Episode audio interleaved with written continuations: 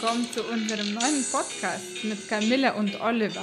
Spirituelle Themen einfach erklärt. Heute geht es um das Thema Politik und Spiritualität. Geht das zusammen? Bevor wir beginnen, möchte ich kurz die Begriffe Politik und Spiritualität definieren. Als Politik wird verstanden alle Maßnahmen, die sich auf die Führung einer Gemeinschaft, eines Staates beziehen und womit eigene Vorstellungen gegen andere Interessen durchgesetzt werden. Mhm. Und die Definition von Spiritualität, auf die wir uns beziehen, magst du dazu was sagen? Ja, äh, das kann ich mal übernehmen, die Definition. Ähm, wir meinen damit die Überschreitung der materiellen Welt in ein reines Bewusstsein hinein. Das über dem individuellen Bewusstsein liegt in einer geistigen Ebene, einer geistigen Dimension.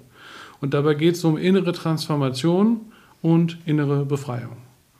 Das ist eine gängige Definition für Spiritualität, die wir hier auch für unseren Podcast so übernommen haben. Und unser Thema ist heute Politik und Spiritualität. Geht das zusammen? Genau wie du schon gesagt hast. Also kann man gleichzeitig Maßnahmen zur Führung eines Staates durchsetzen, eigene Vorstellungen gegen andere Interessen durchsetzen und dabei in einem reinen Bewusstsein verweilen, über das Individuelle und Weltliche hinausgehen und innere Transformation und Befreiung anstreben?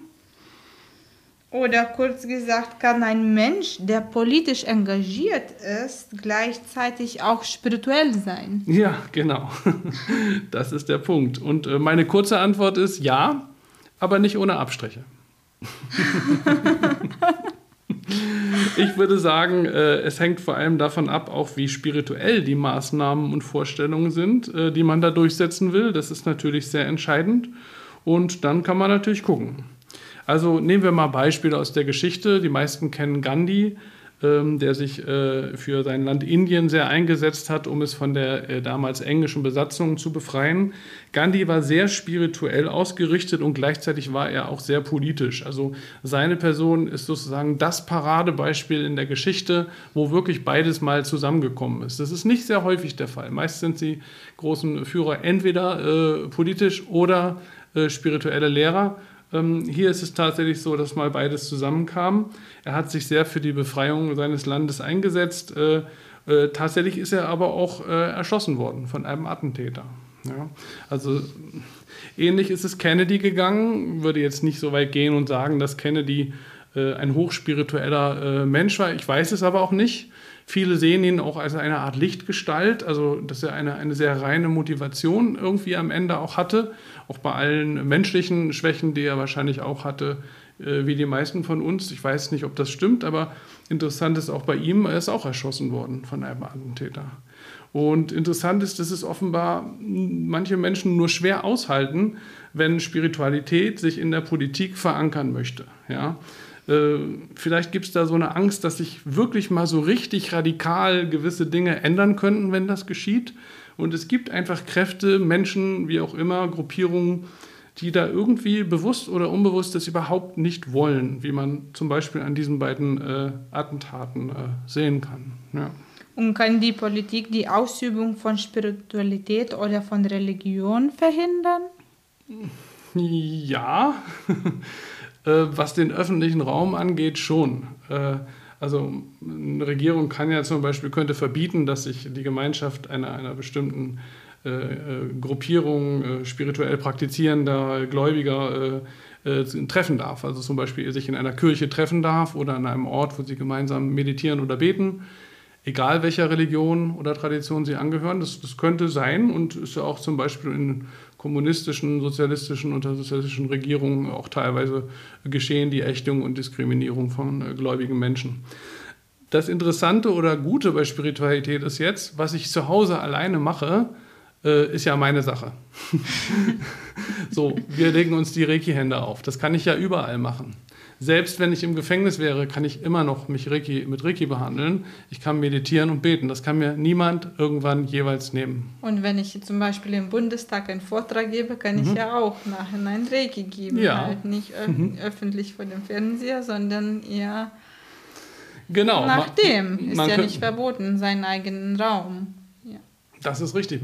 Viele Politiker, die gläubig sind, gehen ja auch in der Weise damit um, auch Wissenschaftler übrigens, dass sie einfach für sich zu Hause äh, gläubig oder spirituell sind, aber das nach außen nicht so kommunizieren. Äh, das ist eigentlich schade, aber das hat damit zu tun, dass es in unserer Gesellschaft das Rationale überwiegt und wenn man das sehr offen kommuniziert, dass man gläubig ist oder spirituell ist, häufig auch ein bisschen an Einfluss oder Macht verliert. Ich finde das sehr traurig. Aber man hat immer wieder Führungskräfte auch in der Wirtschaft oder Wissenschaftler, die dann emeritiert sind, also die dann nicht mehr Professor sind oder die dann im Alter sich zurückziehen, die dann in dem Moment, äh, wo sie sich zurückziehen, äh, anfangen, ihre Spiritualität offenzulegen. Aber während sie in einer aktiven Führungsposition waren, sich das nicht getraut haben. Das ist eigentlich, äh, ja, eigentlich schade. Ja, ja aber natürlich, äh, egal äh, wie die politische Lage ist, man kann spirituell äh, praktizieren. Manche fragen sich natürlich auch in der heutigen Zeit bei, bei dem Umgang der politischen Führung heute mit Krieg zum Beispiel oder auch mit künstlicher Intelligenz, mit dem Thema Transhumanismus, ja, Mensch und Maschine sollen verschmelzen, Gesundheitsautoritarismus, der zunimmt.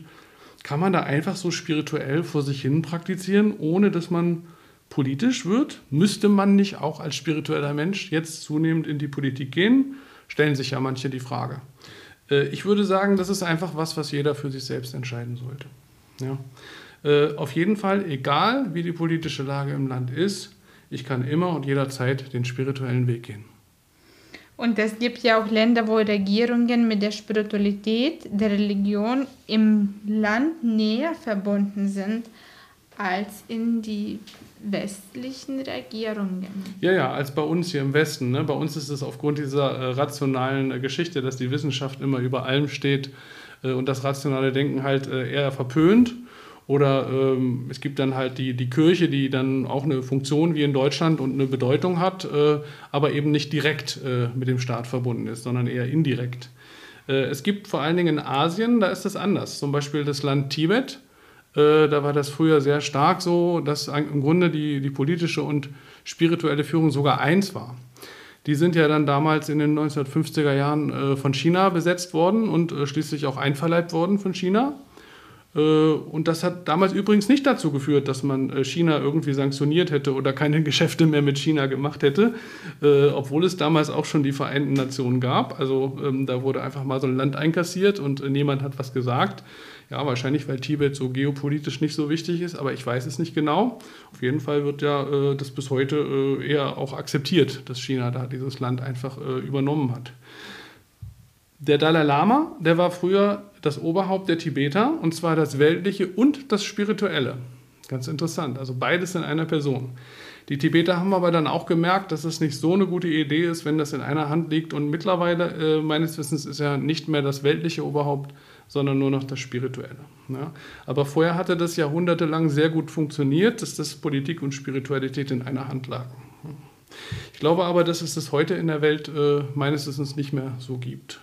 Selbst die kleineren äh, Stämme, ähm, die indigenen äh, Kulturen, äh, was man früher Indianer nannte, oder die Menschen, so Stämme, die vielleicht in der Steppe oder im Busch leben, haben auch meistens so eine Aufteilung, dass es einen Häuptling gibt und einen Schamanen. Hm? So. Mhm. Ja, meistens ist das getrennt. Getrennt, so wie du mhm. da gerade meintest, dass das auch getrennt ist, die Religion, die man praktiziert mhm. und ja. Das andere Leben, das Analytische, was wir fühlen.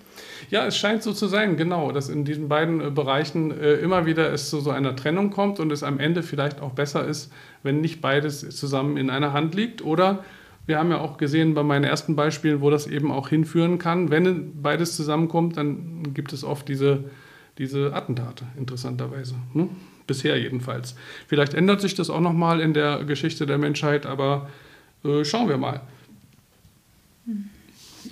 Und äh, wo Politik gemacht wird, kann es auch zum Kriegen kommen. Wie wir gerade erleben. Die Situation in der Ukraine ist sehr bedrückend für uns alle und viele Menschen flüchten, um einen Schutzort zu finden. Hat die Flucht oder die Entscheidung zu bleiben am gefährlichen Ort mit Spiritualität zu tun, insofern wie weit spirituell entwickelt ist, ob man äh, sich entscheidet zu bleiben oder zu gehen? Ja, das äh, ist natürlich auch eine ganz große Frage. Ähm, ich war jetzt persönlich noch nicht in der Situation, dass ich irgendwo hätte äh, fliehen müssen oder die Entscheidung hätte treffen müssen, bleiben oder gehen. Man spielt das vielleicht mal so im Kopf durch, aber viele Menschen haben ja, sind damit konfrontiert, wie jetzt in der Ukraine oder auch an anderen Situationen des Krieges, die es ja seit Jahrzehnten, Jahrhunderten, Jahrtausenden immer und überall gibt auf der Erde. Und ähm, ja, also ich denke, zu deiner Frage, es ist einfach eine individuelle Entscheidung. Ähm, ich glaube, es hat vor allem mit der Lebenssituation eines Menschen zu tun, äh, mit dem, was ihm wichtig ist, wofür er steht, vielleicht auch wie alt er ist, woran er glaubt, wie er die Situation einschätzt. Es kann genauso spirituell sein zu bleiben, wie es spirituell sein kann zu gehen. Ja. Beides. Und was kannst du zu dem Thema Urvertrauen sagen? Wenn man sich für eine Flucht entscheidet, hat man dann kein Urvertrauen oder hat das damit gar nichts zu tun? Nee, das ist nicht der Punkt, würde ich nicht sagen.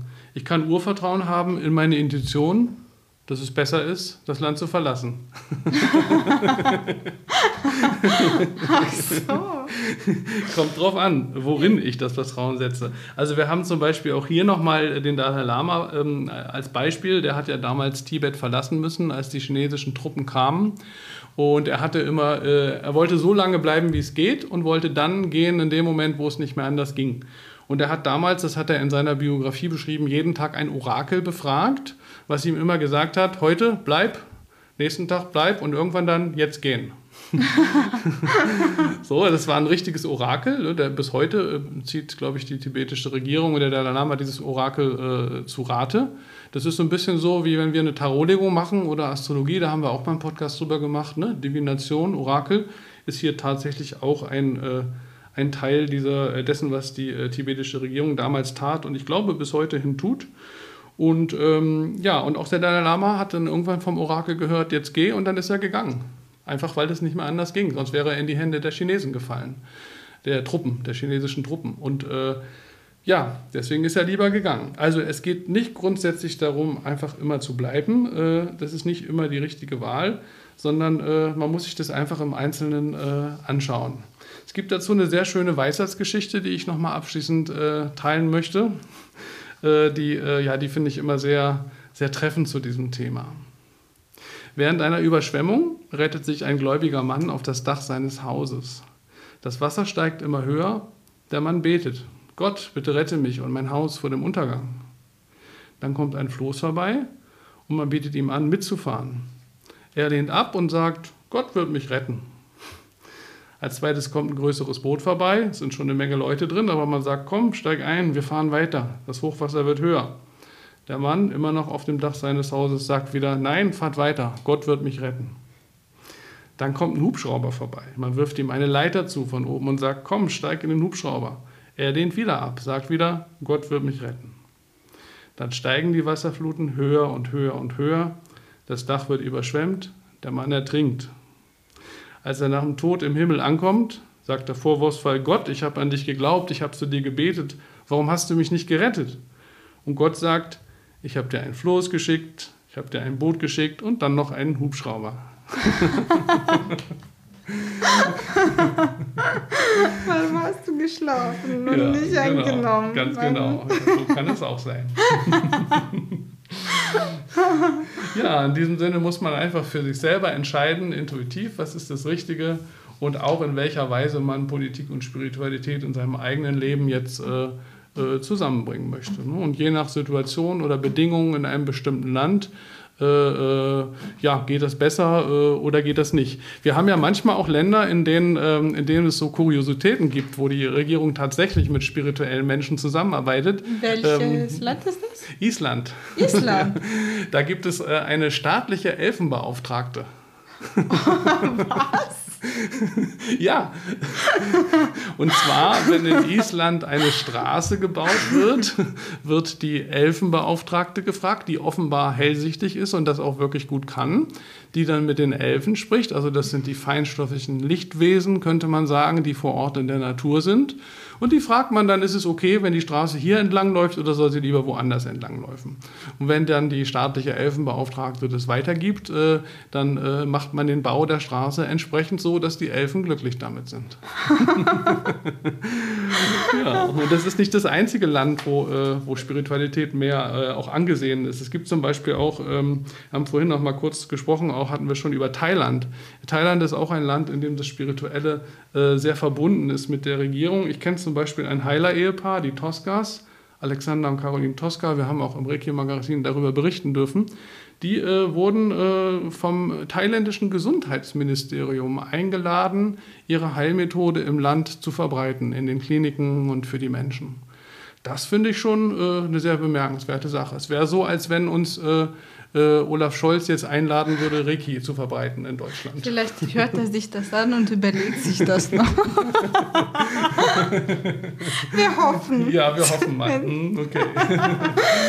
ja. Und hier sind wir an unserer Zeit am Ende angekommen. Wir freuen uns, wenn ihr nächstes Mal dabei seid. Und wer mehr wissen möchte über Spiritualität, Energie und Reiki, schaut auf www.einfach-nur nur-reiki.de